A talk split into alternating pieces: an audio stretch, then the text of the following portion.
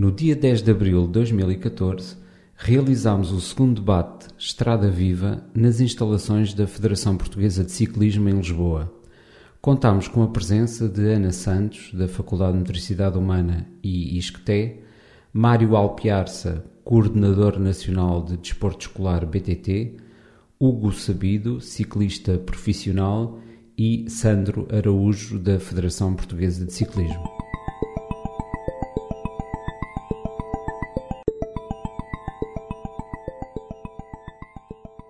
Vamos começar e nós concordámos que iríamos começar por o tema, pela questão uh, da formação uh, do uso da bicicleta nas, nas escolas. Okay? E vamos começar então eh, por aí. Talvez comece pela, pela Ana Santos uh, para fazer uma pequenina introdução a esta questão. Eu digo uma pequenina para fazermos intervenções mais curtas para não ficar, para conseguirmos dentro do nosso tempo uh, abordar uh, todas, as, todas as temáticas, mas começamos por aqui, pela, pela utilização da bicicleta nas escolas. Como, como sabemos, como vemos, na maior parte das escolas, o que nós vemos são as crianças a chegar à escola uh, transportadas de automóvel, na, na sua grande maioria, contrariamente ao que é feito nos países do norte da Europa, onde as crianças ou vão de bicicleta ou vão a pé, preferencialmente, cá temos um uso muito generalizado, é, esse, é isso que eu vejo, uh, do automóvel. Como inverter esta situação? Como promover o uso da bicicleta e os trajetos a pé das crianças para a escola? Ana Santos. Uh, olá, boa tarde. Uh, uma das formas uh, de potenciar isto, um, eu, eu, estou a, a, fazer esta experiência, nomeadamente em Cascais, é, entre os pais e as associações de pais, fazer pequenos uh, uh, autocarros de bicicletas. Ou seja, uh, faz um circuito onde se vai buscar as crianças, as crianças têm tipo paragens, em vez de estar só sem bicicletas, estão com bicicletas. Há dois pais que se oferecem, por exemplo, à sexta-feira, começando à sexta por fazer isso, só um dia por semana, há dois ou três pais que se oferecem não é? E depois apanham uma criança, apanham outra, apanham outra. Claro que os primeiros a ser apanhados vão dar uma volta um bocadinho maior. Mas começa uh, isto como uma pequena solução, não é? De resolver o problema imediato e de começar a levar os miúdos e os respectivos pais, nomeadamente aqueles que andam de bicicleta, a não ter medo uh, da estrada, porque há esse medo, não é? E, portanto, por outro lado, isto a jusante, a montante, é necessário o quê? Um programa escolar que ensine às crianças, e nomeadamente aos pais, que a mobilidade não é algo exterior a nós, mas que é algo que se interioriza, que se aprende. E, portanto, nós precisamos muito de colocar no manual escolar do terceiro e quarto ano um programa ligado com a mobilidade. Ou seja, um programa em que os miúdos vejam e os pais que nós vivemos neste momento numa nave espacial, que é o planeta Terra. E do planeta Terra faz parte daquela escola e aquele bairro. E nós temos que proteger este, esta nave espacial, que é o planeta, não é? Não, porque não conseguimos com tantos carros, e temos que proteger aquele bairro. Como é que fazemos? E, portanto, e isso tem que ser dado também pelo manual escolar, eu já disse há pouco e todos se riram, uh, o Salazar descobriu que o manual escolar era o melhor mídia de passar ideias uh, uh, para todos nós. E se calhar é isso que estamos a precisar, de utilizar o manual escolar para mudar uh, a nossa, o que se chama a mentalidade, que é uma coisa que eu que não gosto muito. E, portanto, a este nível é necessário os miúdos depois também perceberem o que é que é o espaço. Que espaço é que têm à sua volta? Que territórios é que têm ao seu dispor? Como é que isso é possível de fazer de bicicleta, que não só de carro com a mãe ou com o pai? Como é que isso se explora? Pensar a normatividade. Aquele código de estrada foi feito para quem? Para os carros, nomeadamente Aquele, eu, neste momento, vim uh, da Gulbenkian até aqui e eu, se quisesse uma passadeira, eu estou de saltos altos, se eu quisesse uma passadeira para passar dali, daquele lado da estrada até aqui, eu tinha que ir dar uma volta por baixo daquela ponte, com certeza. Portanto, isto também é necessário ver que moralidade, como é que o código é feito, em função de quem, e os miúdos têm que pensar nisto na escola com os professores. E ainda também os miúdos e os professores, juntamente com os pais, perceberem que opções é que têm no seu dia a dia para se deslocar. Porque neste momento já não se coloca só carro e bicicleta, é carro com bicicleta, com transportes públicos e tudo à mistura. Ok, muito bem. Um, como, como é, eu pergunto ao, ao Sandro Araújo uh, como é que se pode promover o uso da bicicleta nas escolas? que, que meios, não sei se a Federação Portuguesa de Ciclismo já tem alguma ação nesse sentido, se não tem, qual é o seu entendimento em relação à, à forma de atuar para promover o uso? A Federação tem já estado presente através de uma série de iniciativas nas escolas, promovendo uh, o aprender a pedalar e a melhoria da, da, técnica. A partir deste ano e no âmbito do Programa Nacional de Ciclismo para Todos, vamos estar a implementar em conjuntos de escolas piloto iniciativas que passam por fazer treino, mas também fazer com que haja uma reflexão interna envolvendo a comunidade escolar em relação àquilo que são os planos de mobilidade em cada uma das escolas. Aquilo que a Ana Santos falou é, é absolutamente pertinente e é estratégico. Todos nós devemos sentir a redução do, da pressão do tráfego automóvel, por exemplo, durante esta semana em que estamos, as férias da Páscoa tornam logo tudo diferente do ponto de vista da fluidez do tráfego. E, e este sinal é, é claro, de que, num contexto em que seja possível aliviar, nem que seja 30% ou 40% das deslocações que neste momento são feitas em automóvel com os pais para a escola e depois acabam de ficar com o carro e, e, e, e circulam no dia a dia, se conseguimos aliviar pelo menos essa, uma, essa percentagem, durante o resto do ano vamos conseguir ter uma redução da pressão e do, e do tráfego. Para além disso, Uh, temos uma infância e uma adolescência cada vez mais vitimizada uh, pela, pela, pela falta de prática de exercício físico, obesidade e, e, e estimularmos as, os, os miúdos a pedalarem, para já é uma competência básica que uh, a nível de, da Federação achamos que é, é também inclusivamente um, um, direito humano, a possibilidade de pedalar, aprender a pedalar, tal como andar, tal como nadar, é, é, é, é, um gesto, é uma técnica que são, que são, que são direitos das crianças. Sandro, tem, neste momento não temos.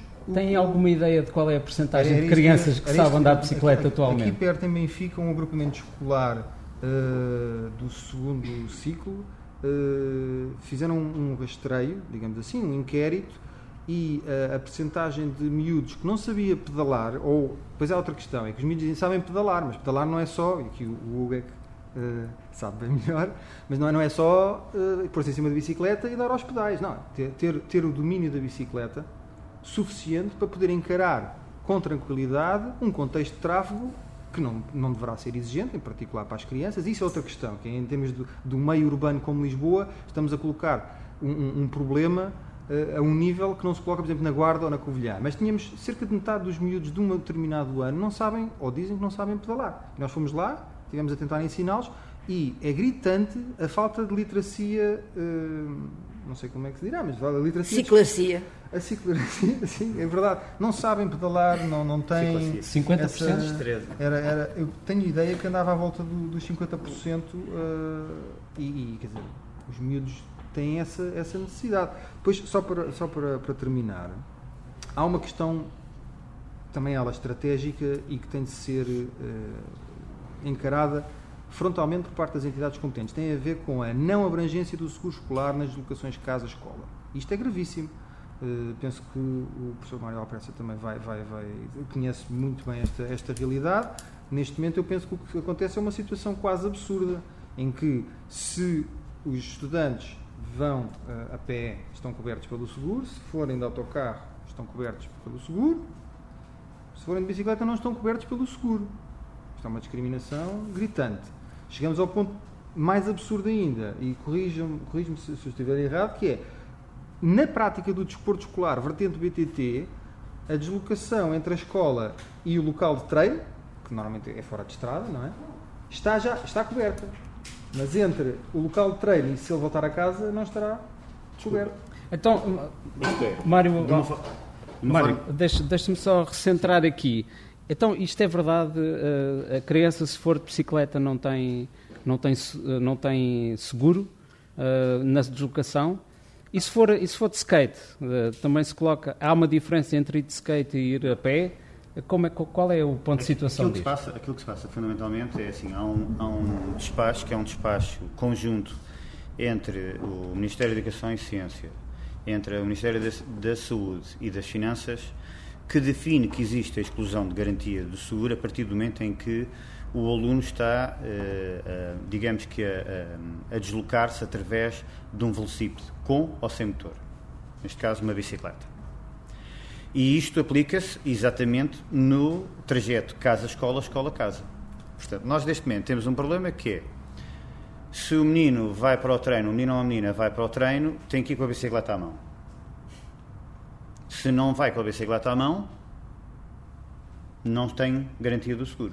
Isto é, eu se levo a bicicleta ao lado e tiver um acidente, eu estou coberto pelo seguro escolar. Mas se for em cima da bicicleta, já não estou.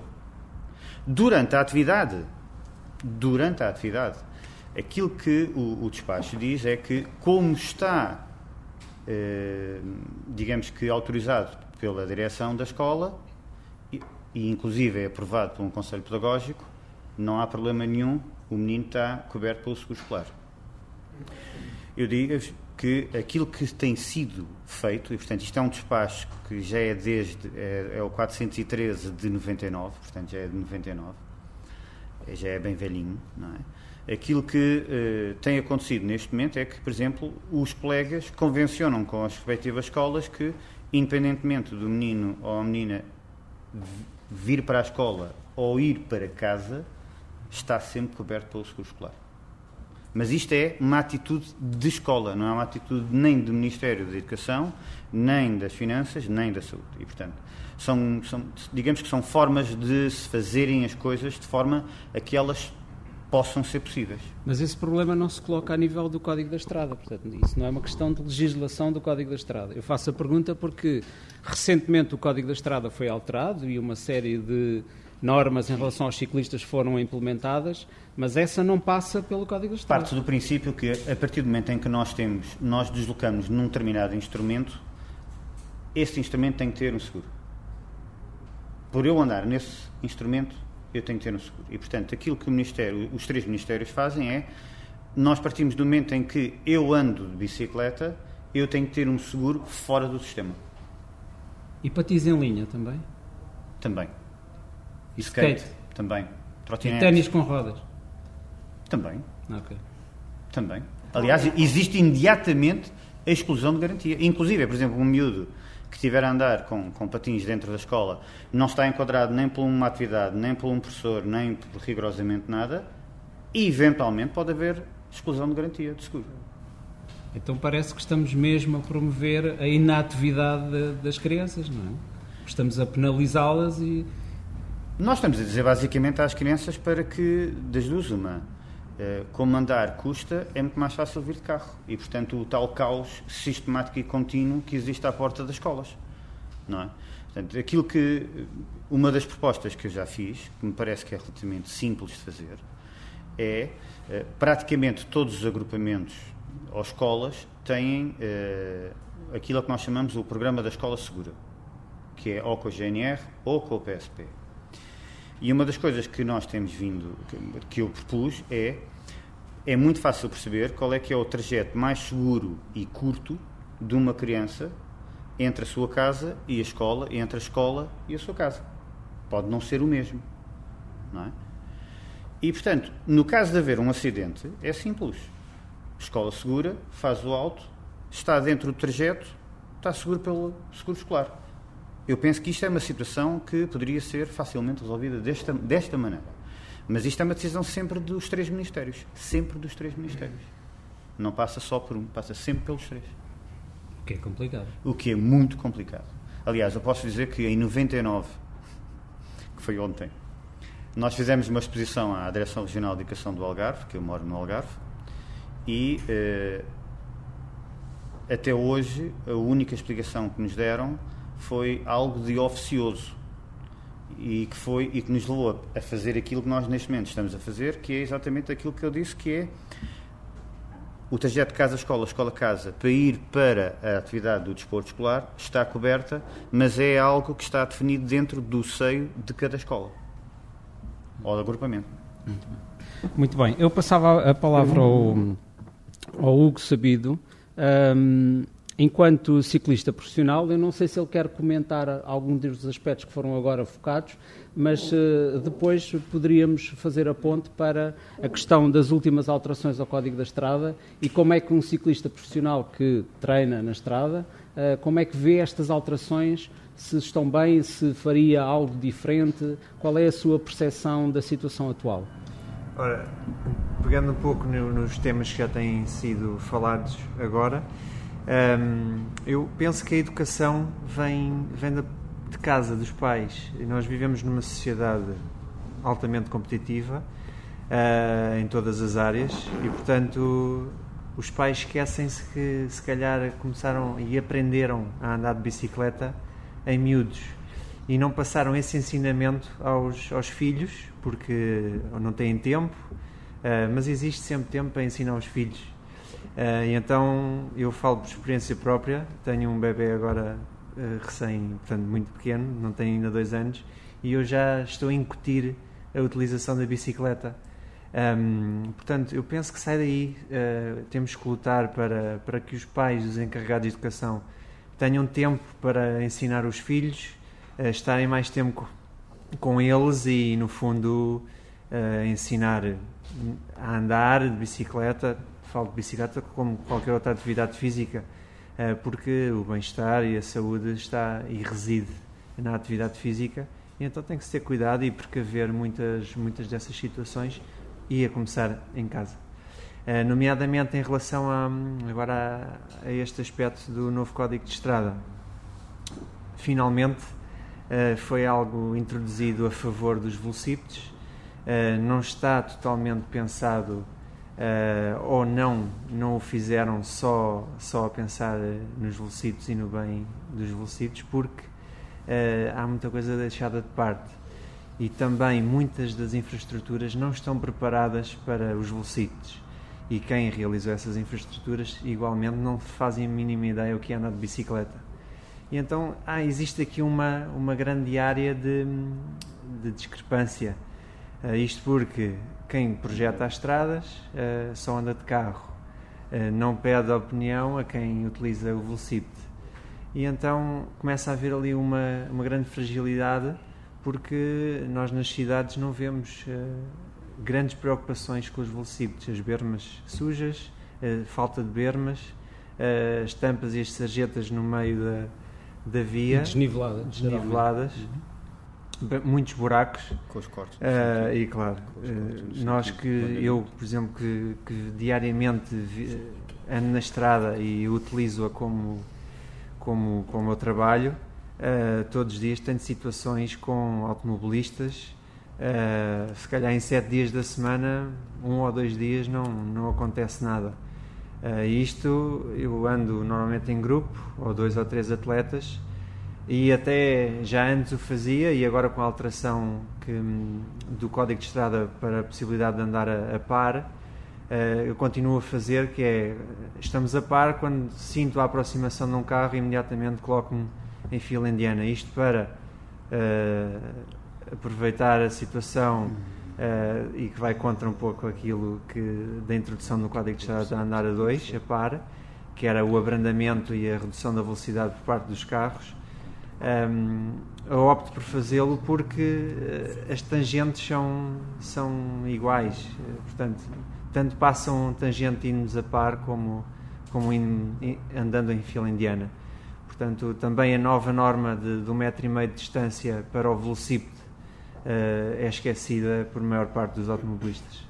Uh, no primeiro debate que a Estrada Viva organizou, precisamente na ANIECA, com instrutores de condução, uh, o principal queixa dos, dos, examinadores e dos instrutores é a seguinte: quando vão a formar um condutor ou quando vão em exame e vão numa estrada com uma linha contínua, eles precisam de passar para a outra faixa, precisam de guardar um metro e meio lateral do ciclista. E eles têm esse problema, eles levantaram esse problema. Como é que resolvemos isto? Continuamos atrás do ciclista durante o tempo que for necessário até terminar a linha contínua? Isto é um problema real ou, é um, ou, ou não é um problema real? Tem que se enfrentar um pouco. Ou, ou havia aqui uma estratégia de bom senso, de parte a parte, que poderia ser. Eh, Sim, bom senso e de condição defensiva. Uh, a maior parte dos, dos automobilistas, e eu, eu também falo falo por mim próprio, porque eu, eu também ando de carro e eu às vezes vou atrasado e, e conduzo um pouco de forma mais agressiva.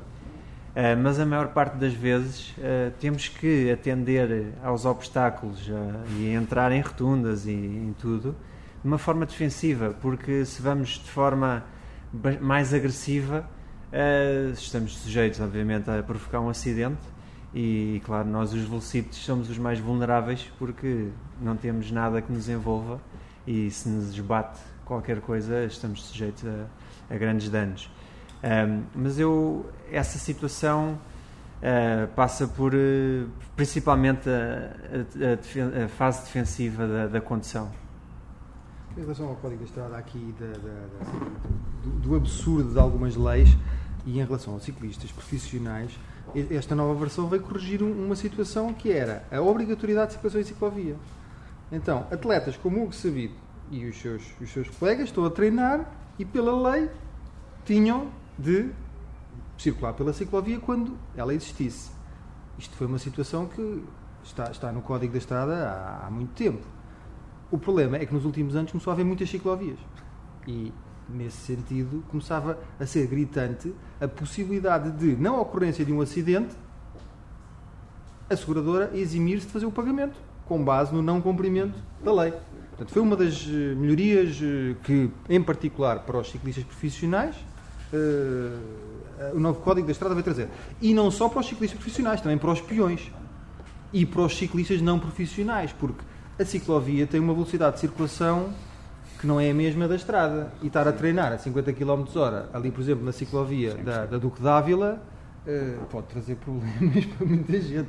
Aliás, mesmo a 20 já se traz, porque os, o que, o que, o que já se percebeu... Passeio, é, sobe e desce passeio. É, temos, uma, temos vias ciclopedonais em Lisboa, porque Sim. as pessoas gostam muito de andar de... a pé na, nas ciclovias. É, é, é, a prova de que a calçada portuguesa faz sentido, mas não em todo o lado. Mas eu, eu ia precisamente passar para essa questão da, das ciclovias serem utilizadas pelos peões, porque muitas vezes a calçada não tem a, a, qualidade necessária para eles se sentirem confortáveis e seguros, portanto eles usam, e a, a questão do, da leitura que a maior parte dos cidadãos fazem, nomeadamente do, da maioria dos condutores, que se ele está a andar de bicicleta é porque ele está a fazer desporto, não é? E eu acho que a Ana já ouvi sobre isso noutro contexto. Como é que é essa questão da imagem? Se eu estou equipado como um ciclista profissional, eu sou tido como um profissional que estou em treino, sou respeitado, não sou porque a maior parte das pessoas tem ideia de que ele, porque é que ele está a andar de bicicleta aqui, porque é que ele não vai andar para uma estrada sem carros. Houve uma altura, uh, um dia, uh, em que havia uma greve e eu fui de bicicleta de minha casa, que é longe de Cascais, aldeia de Juso, até à Cruz Quebrada. E fiz todo o trajeto, uma hora e vinte. Ia com o meu blazer, não era com isto, era um blazer, saltos altos, o costume, como anda assim vestida. E fui de bicicleta e as pessoas afastaram-se, disseram-me adeus, fizeram-me assim. Há um aluno meu que decidiu não ir comigo porque tinha uma aula a seguir, não tinha ao mesmo tempo que eu. E, e foi, como ele é aluno do desporto, e é uh, de treino, normal, não é? Pois, ele teve razias, uh, mandaram-no para casa. Uh, portanto, a atitude que tiveram com ele e que tiveram comigo, exatamente oposta. Já, já também, se calhar porque sou mulher, não é? Mas uh, a leitura que um automobilista faz quando eu vou de blazer, eu de facto não uso o capacete, porque sinto que a gabardina, os saltos altos e o blazer me protegem. Ou seja, a imagem que eu dou ao automobilista que vem atrás de mim é que aquela mulher é frágil, coitada. Não é? E portanto, e vai que trabalhar, porque leva uma, uma pasta à frente na bicicleta e tudo, que é uma bicicleta destas, como vocês veem aqui. Portanto, obviamente, a imagem que eu dou é que é importante e tem que estar sempre visível. Há pessoas que me dizem assim, mas porquê é que vais pelo meio? Eu, se não vou pelo meio e se vou muito à ponta, leva a que os carros me façam alguma carrazia. Porquê? Porque tendem a encostar-se a mim para o outro também passar ao mesmo tempo. E eu não posso estar sempre preocupada com os automóveis, tenho que estar preocupada com a minha segurança, entendem? Portanto, este é, é o porquê? Porque o, o grande problema que nós temos qual é? A velocidade. Nós temos excesso de velocidade. Quando me dizem, ah, os ciclistas não cumprem as regras. Ok, então vamos ver quantos automobilistas é que cumprem os sinais de velocidade. E pensem no vosso dia a dia. Amanhã comecem a pensar isso, de manhã até à noite. E vejam quantas vezes é que cumpriram o, os limites. Zero. Zero vezes. Zero. Entendem? Portanto, e porquê é que esta velocidade? Porque nós, para nós, a velocidade neste momento é um bem, é um valor. Porque nós afastámos-nos do centro da cidade, tivemos que comprar casas longe, porque aqui são muito caras, e então temos a velocidade como uma necessidade. Nós estamos a 20 minutos de Lisboa, temos o direito de ter uma autostrada, uma estrada, o que seja para acelerarmos. É um valor, é um bem. Então, e como é que se resolve isto? E no desporto? O Hugo tem o problema que no treino, não é? No seu treino, ele tem o problema da velocidade dos automóveis. Mas acontece que o desporto é um dos meios mais fortes de nos incutir exatamente o valor da velocidade. Reparem no lema dos Jogos Olímpicos: sítios altos, fortes. Mais rápido, mais alto e mais forte. Só com recordes é que nós vemos os Jogos Olímpicos, de outra forma, não. Portanto, nós temos, de facto, que, ao nível da educação, mostrar isto aos miúdos e aos pais, ver o que é que nós pretendemos, não é? Porque a grande velocidade, há aqui sempre um, um quadro moral por trás disto. Cada vez que há um acidente automóvel, há como se houvesse uma caixa negra que do avião. Há ali um quadro de imoralidade. Eu não cumpri isto, não cumpri aquilo, não cumpri aquilo. Ah, foi um acidente. Foi um acidente porque eu não cumpri isto tudo. Ora, é essa. Muito bem. Eu, eu gostava de ouvir também o, o Mário em relação, em relação ao seguinte: uh, como ele é coordenador uh, nacional de esporte escolar BTT, é? e nós vemos muitas bicicletas BTT, aliás, mesmo numa utilização diária, uh, não fora de estrada, nós vemos a utilização de muitas BTTs. E, aliás, à, venda também, a maior parte das bicicletas são BTT. De que forma é que o, o, o, desporto escolar em BTT não está a transmitir a ideia de que a bicicleta é para ser usada só num determinado contexto e não no contexto diário? Não há aí uma, uma, uma atitude diferente? Ora bem, deixa-me dizer-te o seguinte: o, o, problema do desporto escolar, neste momento, uh, e é um problema, não é? Uh, eu estou há três anos a coordenar e um, o desporto escolar, um dos grandes problemas que nós temos é o professorado não ter formação na área da BTT. Isto é, muitos de nós começámos como curiosos, alguns de nós, inclusive, fizemos depois alguns cursos, mas ainda há muitos colegas que tiveram, eventualmente, nas suas faculdades, um bloco, estamos a falar de 10, 15 horas na área da BTT, depois passaram como a praticantes e digamos que com o know-how que têm de outras disciplinas, outras modalidades, começaram a implementar os grupos de equipa de BTT na, nas escolas. Uh, isto traz uma ideia, eventualmente, como tu dizes, que é a BTT é feita só em todo terreno. Eu penso que muitos colegas não estão a trabalhar assim. Muitos colegas trabalham fundamentalmente no, em algo mais abrangente, como prevenção rodoviária, como eh, comportamentos de, de, defesa, como inclusive é, eh, incutir que é um meio utilitário. É? Portanto, eu, por exemplo, na minha escola faço exatamente isso. Não é?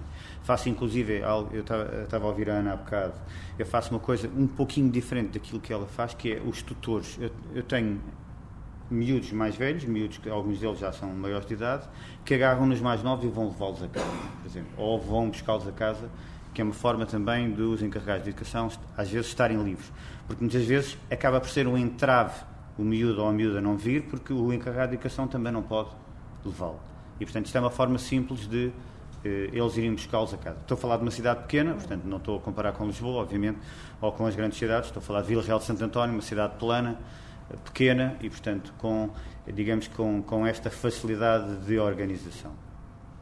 Eu penso que a grande maioria dos colegas dá uma visão abrangente daquilo que se pode fazer com uma bicicleta. Não só para a competição, mas mais do que isso. Meio utilitário, meio de gozo, meio de, de, de lazer, meio de condição física. Penso que conseguem estabelecer esta panóplia toda de, de formas de estar com a bicicleta. Eu acho que não podemos deixar de, de colocar a seguinte questão, que é a do uso do capacete. Porque há aí diversas correntes, Sim. usamos, não usamos. Um, se, isso, se, essa questão se põe só para adultos ou se põe para crianças, em que contexto é que devemos usar capacete, uhum. mas eu sei que é um problema também porque há um determinado discurso de, de, de segurança que uh, leva a condicionar os ciclistas a usar capacete. E a questão é, então se usa capacete, porquê é que não usa cotoveleiras, porquê é que não usa joalheiras, porquê é que não usa proteção de coluna? Uh, porquê é que não usa colete refletor? Qual é o limite? Na vossa opinião, e eu gostava de ouvir todos sobre isso, qual é o limite em termos de segurança? Até onde é que vamos no equipamento? Eu? Quem quiser. Ao nível do desporto escolar, é simples: capacete obrigatório.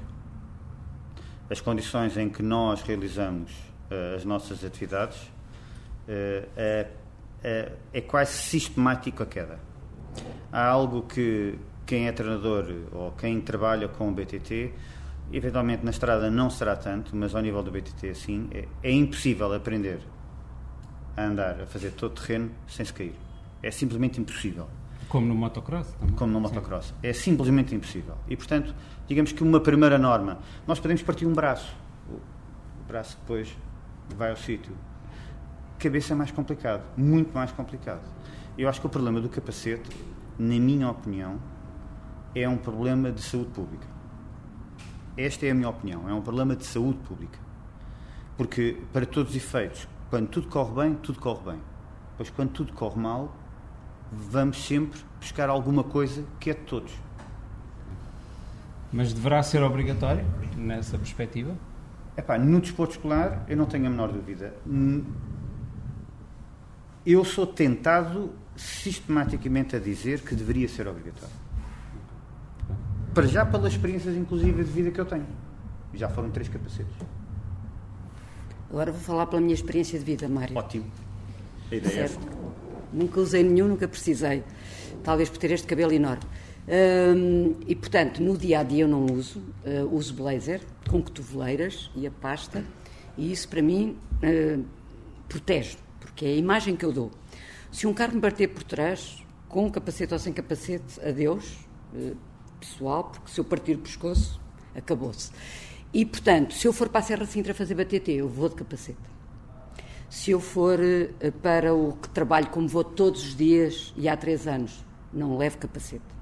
Não uso e se tiver que usar eu deixo a bicicleta. Foi o que aconteceu na Austrália. Uh, colocaram o capacete obrigatório, baixou 25% a utilização uh, de bicicleta uh, para, o, para o de trabalho. Vocês vão à Holanda, ninguém usa capacete. Porquê?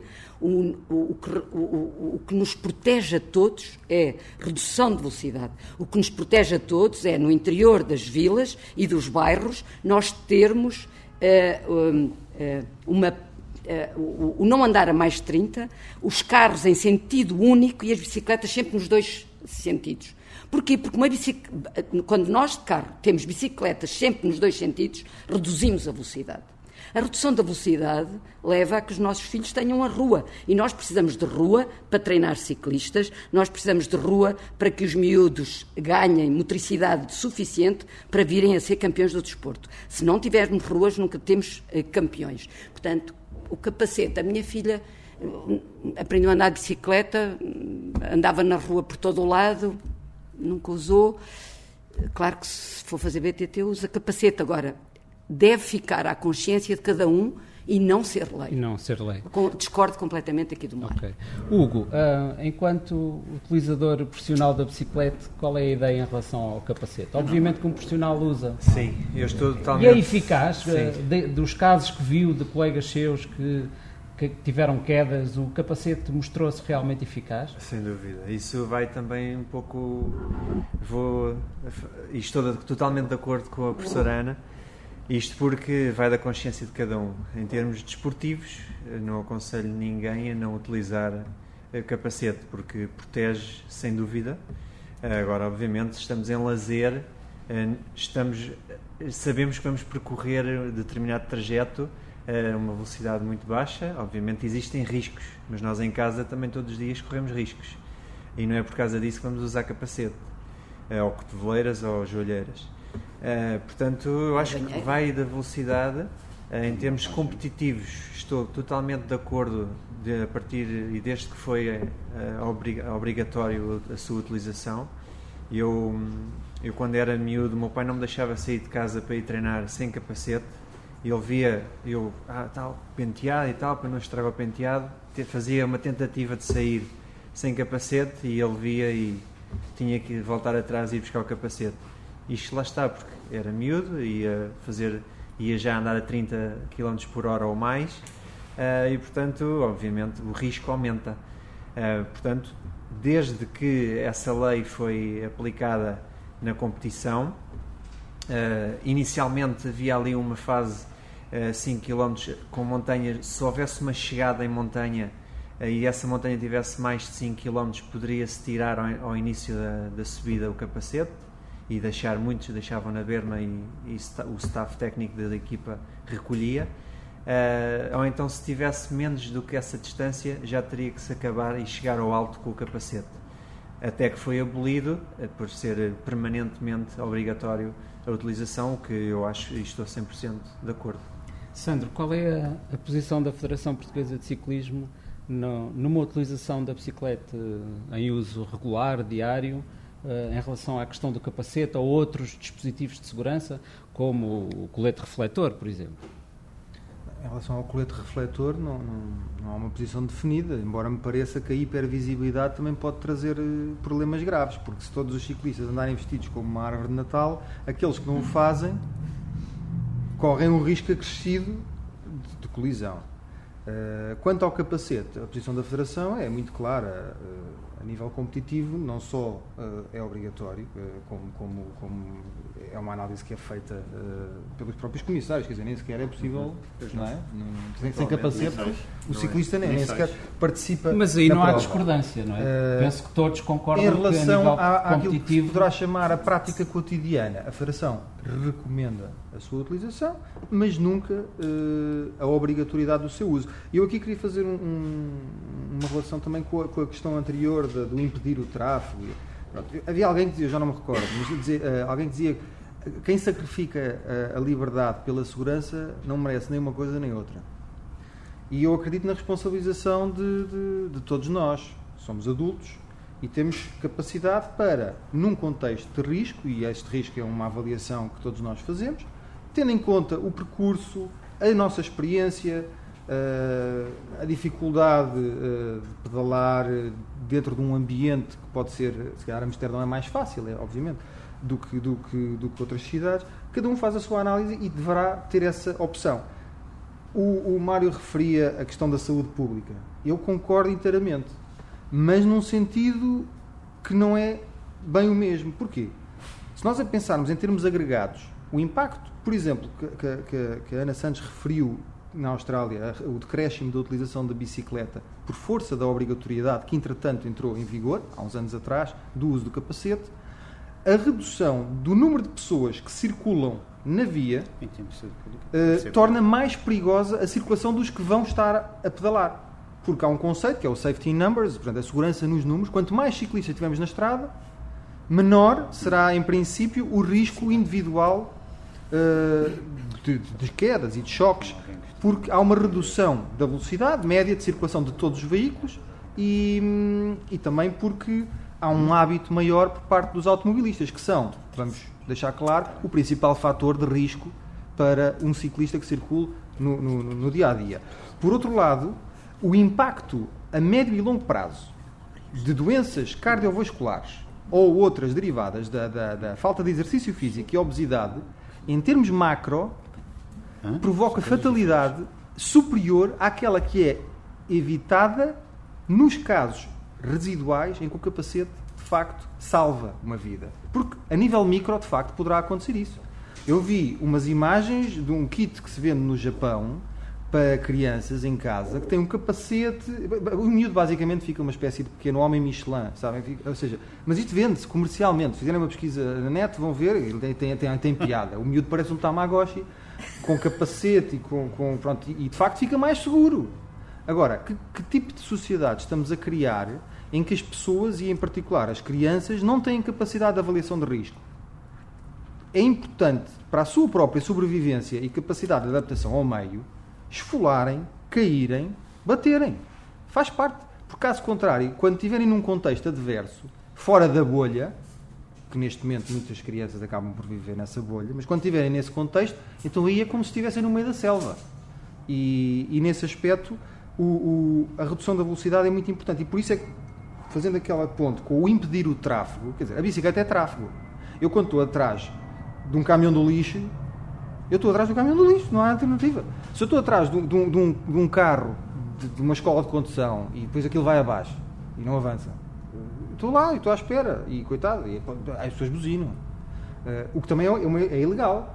É ilegal. Buzinar sem necessidade é ilegal. Buzinar até a um ciclista é perigoso. A pessoa pode se assustar.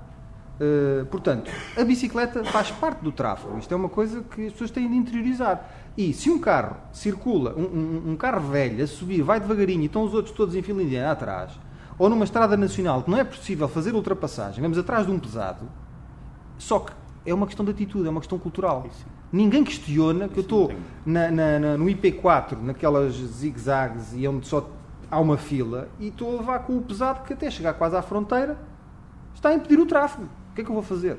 Vou buzinar ao camionista? Portanto, o ciclista tem de ocupar a sua posição na via. Se há alguém atrás, azar. Porque a bicicleta tem prioridade, tal como um carro. E isto não tem a ver com vamos ser mauzinhos. Não, obviamente o ciclista responsável, se for, se for possível facilitar, deverá fazê-lo. Agora, nunca deverá pôr em causa sua, o seu conforto e a sua segurança, nem, nem deverá subalternizar a sua posição na via. Ah, vou desmontar a bicicleta e vou para o passeio para passarem os carros, depois vou outra vez. Isto não faz sentido. E isto, por outro lado, até coloca pressão a nível das autoridades locais para reformularem as vias, de forma a que isto seja evitável, porque pode ser evitável. E o Código da Estrada é um avanço grande, a nova versão, mas ainda falta muito, nomeadamente a utilização eh, bidirecional em, em, em faixas de sentido único para bicicletas. Ok. Eu voltava aqui à questão da, do exercício e do uso da bicicleta, uh, porque a Organização Mundial de Saúde diz que na Europa morrem por ano uh, 100 mil, 100, há 100 mil vítimas da sinistralidade rodoviária, mas ligada também a, a, aos aspectos rodoviários e aos aspectos de mobilidade, morrem 300 mil por falta de exercício físico. Portanto, há aqui uma epidemia maior do que a sinistralidade, a epidemia da inércia, a epidemia da falta de exercício. E eu lançava, relançava esta questão do exercício e da, da bicicleta, um, se, um, se a grande maioria dos, das crianças chega à escola de, de automóvel com, com, os pais, uh, será que elas vivem longe? Será que há aqui um modelo, há aqui um modelo urbano e de mobilidade que, que bloqueia o uso da bicicleta e o uso até do, do andar a pé? Será que é possível, sem mudarmos toda esta estrutura urbana, passar a ir de bicicleta para a escola, que as crianças vão de bicicleta para a escola? Nós tivemos, nestes últimos anos, uma loucura que foi há que proteger as crianças. Então, como é que começamos? Com os pequeninos, que foi fazer parques infantis fofinhos. Ou seja, um tipo cai e cai na corticite. E, se possível, nós só não metemos algodão porque, pronto, porque era caro, mas então a corticite. Então ele cai e não se aleja. Mas não, ele tinha que cair e esfolar-se. Ele tem que cair de uma árvore e magoar-se, não é? Portanto, esta fofice toda de criação de, de, dos miúdos, combinada com as babysitters eletrónicas, que é muito mais prático ter o miúdo em casa sossegado no sofá com a fazer assim ao dedinho, não é? E assim, que é os iPads, iPhones, iCenas, i, i qualquer coisa.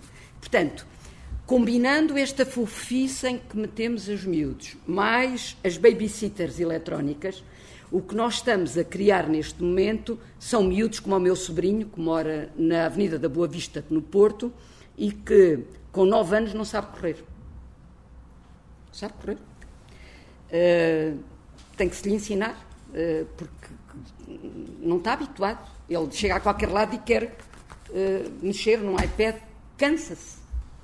Isto não pode acontecer. Nós temos que fazer aqui qualquer coisa. Por isso é que eu falava há bocado do planeta como uma nave espacial e o nosso bairro como um pequeno, um pequeno bairro. Portanto, nós temos que, ou, ou bem que temos esta noção de que estamos a criar eh, fofinhos e não pessoas normais, atletas até, não é? Uh, não há, não há outra via. Temos que começar a fazer, a fazer Fofinhos algo. também é obesidade, não é? Fofinhos, fofinhos, fofinhos a todo o nível. E fofinhos a pensar também. Que é não questionar nada, não é? Eles estão preparados, não estão habituados à atividade e, portanto, há também aqui uma relação entre a atividade física e as formas de pensar, de questionar. E, portanto, estes fofinhos aceitam. Aceitam as coisas. E aceitam que as estratégias boas de se fazer coisas é explorar, sei lá, formas eh, financeiras de escapar ao fisco e, e começamos a não questionar nada. Isto tudo está em relação, de facto. Mas para que, para que a via seja mais segura e que as crianças possam ir para a rua com maior segurança uh, e não podendo mudar o nosso sistema urbano de um momento para o outro, a velocidade é o elemento principal. E temos que ter essa noção. Até é? que velocidade é que é seguro termos o tal espaço de partilha? Até que velocidade é que podemos conjugar Na automóveis, meia... bicicletas? O que os estudos dizem é 30 km hora. 30 km. E nós, se conseguirmos fechar os bairros e termos a noção de quando estamos, nós precisamos de uma sinalética a dizer entrada de bairro. E não podemos ter vias em que temos isto está larga. Nós não podemos entrar num bairro com esta clargueza. Nós temos que fazer isto. Fechar, fechar, de maneira a que o carro trave e entre no bairro. Eh, eu, estive, eu tive a oportunidade de, estar em algumas ruas, em, nomeadamente em Estocolmo, onde até os ciclistas desmontam, porque uh, percebe-se socialmente que aquele é realmente um espaço de partilha, uh, especialmente para peões, e o ciclista é um intruso, e portanto eles desmontam e vão com a bicicleta, com a bicicleta à mão. Portanto, isto é, acaba por ser um, uma questão não de mentalidade, mas uma questão comportamental. E esta questão comportamental começa na escola. Há nos programas escolares um, algo que trabalhe esta questão da mobilidade, esta questão de, uh, de alguma forma, ensinar as crianças a ter uma outra modo de, de se moverem que não seja de automóvel? Eu, eu tive a ouvir, tive a ouvir-vos e, e, várias coisas vieram à cabeça. A, a, primeira, que a Ana estava a falar, eu costumo dizer pá, que cada vez que uma criança cai no BTT, deve procurar sempre a parte fofa das pedras. Esta é a primeira. Não sei se com isto consigo dizer alguma coisa. O segundo ponto para que eventualmente eu gostaria de vos dizer é que é assim: quem está na escola neste momento e está na escola pública sabe que neste momento estão a acontecer duas coisas. A primeira chama-se matemática e a segunda chama-se português. Tenho imensa pena dizer isto. O resto é paisagem. O resto é paisagem. Posso dizer que, inclusive, na minha escola aparece uma uma inspeção e os únicos colegas que são chamados dos departamentos de línguas e de matemática. Isto indica perfeitamente quais são as opções neste momento do Ministério da Educação e Ciência. Resumindo e concluindo, não posso concordar que este, esta história de, eh, das regras ou das formas de estar, isto vem de casa isto vem literalmente de casa. O facto de nós há bocado estávamos a falar, eu e o, eu e o, e o, e o Hugo, estávamos a falar numa brincadeira que é assim, cada vez que uma criança cai e eu vir-me e faço assim, bota, segue, vamos embora, vá. E dizer, isto é um mundo de diferença, não é? E portanto, eu costumo dizer que a, a história, esta história vem de casa. Aquilo que os professores fazem é agarrar numa boa massa bem trabalhada e dar-lhes os instrumentos para que eles possam andar depois de bicicleta em segurança. E saibam o que é que andam a fazer e sabem como é que têm que se comportar cada vez que há outras crianças, ou outros carros, ou outros veículos, ou o que quer que seja. Mas educação, na minha opinião, vem de casa. São os pais que têm a obrigação de ensinar as crianças a serem educadas. E depois, obviamente, na escola são formadas. Mas o, o, que podemos perguntar é porque é que os pais das crianças que agora têm 8, 10 anos, uh, se calhar alguns andaram de bicicleta, esforraram, esfolaram os joelhos, andaram a subir às árvores, caíram das árvores, porque é que eles agora têm tanto esse cuidado, esse aspecto dessa, dessa segurança excessiva em relação à, à, vida das crianças. O, que é que mudou aí em termos sociais eu, eu, para chegarmos a este ponto? É bem, eu acho que acima de tudo aquilo que aconteceu é que as pessoas começaram a ter uma percepção, se calhar eventualmente exacerbada, do número de perigos que existem fora portas. E o número de carros aumentou muito. O número de carros aumentou num, e eu a velocidade aumenta. E eu acrescento o comodismo também, por parte também. Dos, dos encarregados de educação. Pensem só, pensem só, um carro está 80% do seu tempo de vida parado. O espaço que ocupa, e eu vi, por exemplo, eu fui a Rio Maior fazer uma conferência e fui ver do Google de cima a cidade de Rio Maior todos os espaços abandonados, todas as áreas que havia entre os prédios e que de certeza brincaram lá os pais desses miúdos, são parques de estacionamento. Tudo. Onde é que os miúdos vão brincar? Expliquem-me. O miúdo mora aqui, outro mora ali. Aqui passam cinco faixas. Ele quer ir brincar com ele. A mãe deixa? Não, não deixa. Metem-se no Facebook ou naqueles jogos em que jogam de um lado outro do outro. Portanto, não é só a educação de casa, é o nosso, como é que está feito neste momento o espaço. E em termos de espaço, o número de automóveis aumentou muito nos últimos anos e o espaço que é ocupado ao nível de estacionamento é extraordinário. Cheguem a casa e vão ver que espaço é que teriam ali para os miúdos que brincarem. Mas tentem, vocês são presidentes que da junta, e tentam tirar um parque de estacionamento para meter um parque infantil e vão ver a revolução diminuírem o ordenado às pessoas 300 euros, não tem problema. Se lhe tirarem o parque de estacionamento, tem uma revolução. Ok. Uh, então eu, eu, pediria a todos que, de uma forma breve, uh, dessem duas ou três ideias de como é que podemos promover uh, o uso da bicicleta num uso, numa utilização diária, para que as pessoas façam exercício, para que deixem mais vezes o automóvel em casa. O que é que falta para fazer essa, essa promoção? Uh, começa em casa, sem dúvida. Uh, vou bater outra vez na mesma tecla. Os pais têm que ter tempo, têm que tirar uh, tempo da vida deles para, em vez de mandar os filhos para o quarto ver um filme ou jogar PlayStation ou estar com os iPads, irem com eles à rua, a uma praceta, uma estrada sem saída. Foi como eu iniciei.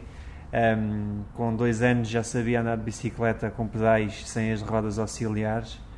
Ah, esfolei muitas vezes, mas mereceu a pena.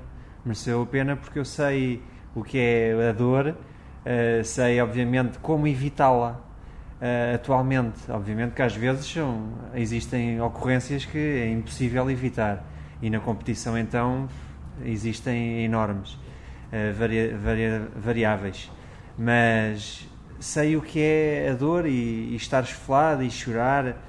E há muitos miúdos que hoje em dia, crianças, não sabem, não sabem o que é isso e, e tão cedo não vão, não vão saber, porque lá está, a nossa sociedade está muito uh, consumista, está muito uh, competitiva uh, e então os pais muitas vezes preferem ter um momento para estar só eles ou ir passear os cães ao final do dia em vez de estar com os, com os filhos.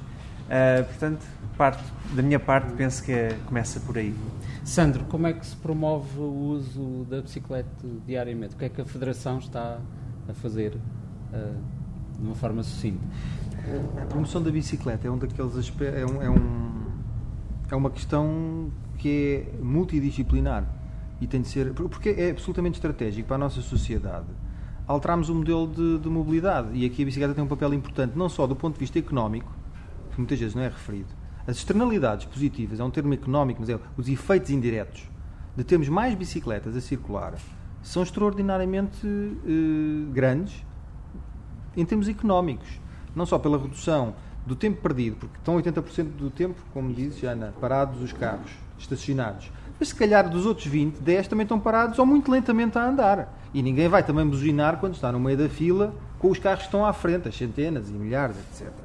Eh, portanto, isto é uma questão de, de, de, mentalidade, por um lado, mais do que de infraestrutura e de aplicação da, da, da lei. São as, as, duas coisas. Aquilo que me parece, num contexto, por exemplo, como Lisboa, é, um, é, uma, é uma cidade muito exigente e é capaz de ser a cidade em Portugal tal como o Porto, pela sua dimensão e também por alguma, algumas, alguns percursos mais complexos, são as duas cidades onde ter miúdos a andar de bicicleta no, no cotidiano é capaz de ser uh, o, maior desafio. Pronto. Uh, mas não é nada que não se consiga fazer.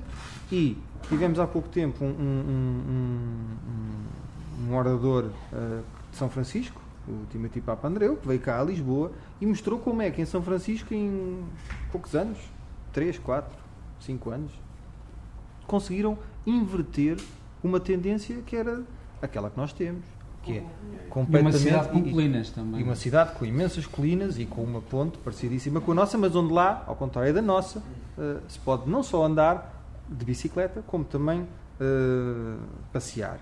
Agora, esta é uma abordagem que é extremamente vasta e, por isso mesmo, uh, temos, por exemplo, temos um plano foi proposto em 2013 um plano de promoção da bicicleta, coordenado pelo Instituto da Mobilidade e dos Transportes, que continua na gaveta. E foi um trabalho bastante vasto, que envolveu uma série de entidades uh, de diferentes áreas, e neste momento não se vê a luz uh, do que é que vai acontecer a este programa. Portanto, é preciso uma série de, de, de, de mudanças partindo da parte cultural e da parte também da aplicabilidade da lei.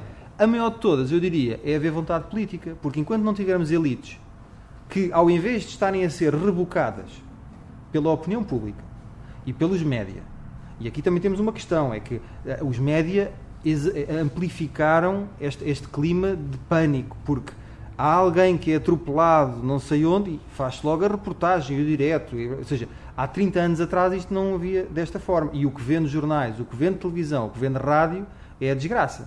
Uh, ok, muito bem. Mário, uma, uma, última palavra aqui em relação a eu, eu duas ou três medidas Sim. fundamentais para alterarmos isto. A primeira, hum, parece-me que é obrigatoriamente uma mudança de mentalidades. Eventualmente, esta mudança de mentalidades dos utilizadores, tanto de, das bicicletas como do, dos carros. Porque é assim, nós como utilizadores de bicicletas, e isto às vezes parece quase assim uma espécie de, como é que eu ia dizer, de, de, eu sou duas pessoas em uma, porque sou condutor e sou, uh, sou ciclista, três. não sou é? peão também. E sou peão também, pronto, então sou três. Então, é, é mesmo um caso de... Bom, Exatamente. Múltipla personalidade. Os heterónimos. Ora, exatamente. Não, mas o, o problema que se põe aqui fundamentalmente é as pessoas saberem viver o seu papel social e o problema é exatamente este. O problema é que sistematicamente não sabem viver o seu papel social. Eventualmente, volta e meia invertem-nos ou então conseguem exacerbá-lo exatamente na altura errada. É? E isso muitas vezes eh, traz, traz o acidente. É? O problema é sempre este. É? Portanto, intervir, eu acho que tem que se intervir. Educação na escola, educação em casa e temos que fazer algo que é fundamental, que é mudar a mentalidade daqueles que eventualmente consideram que já tiveram toda a formação, que são os adultos, e ver como é que se tem que fazer isto. Eu pegava na questão da mentalidade para pedir à, à, Ana Santos que terminasse, porque eu já ouvi noutros contextos e sei que ela não gosta sequer da expressão. Mas então eu lhe perguntava qual é a alternativa. Quando nós falamos de mentalidade, poderíamos estar a falar de quê? E aí poderemos. Uh, penso que é uma, uma boa chave para terminarmos. Como é que mudamos a tal Eu odeio mentalidade. Termos, odeio termos como sociedade, desporto, mentalidade. Sociedade, quem é essa gaja, desporto, quem é esse gajo, mentalidade, o que é isso, não é? Portanto, para mim, mentalidade, o que é? Políticas públicas concretas. Vamos alterar aquilo que temos. Nós temos estradas a mais. Estradas a mais. Nós chegamos a ter uma via da República que termina com 15 vias. Vejam no blog a nossa terrinha e vejam 15 vias. 15. Para que é que precisamos daquilo tudo? Portanto, políticas públicas no sentido de misturar, dar a oportunidade das pessoas experimentarem em segurança outras alternativas, outros transportes. Mais, colocar nos programas escolares de terceiro e quarto ano a mobilidade como um tema importante de mudança das nossas condições de vida. Porquê? Porque não é nada exterior a nós, é algo que se aprende e, portanto, não é uma mentalidade, é algo que se aprende, que temos que alterar. E, e, e, e, ao fazer isso, uh, reparem, nós fizemos isso com a separação dos lixos. Quem é que nos ensinou a separar os lixos? Os putos, que aprenderam nos infantários e nas escolas primárias. E ensinaram as famílias todas a fazer isso. E também têm que ser os putos a dizer assim, ó oh, pai, não vais já de carro, vê lá se não há um comboio e também podes levar uma dobrável num carro, e, não é? E nós começarmos a pensar que há uma multiplicidade de meios de chegar ao outro lado.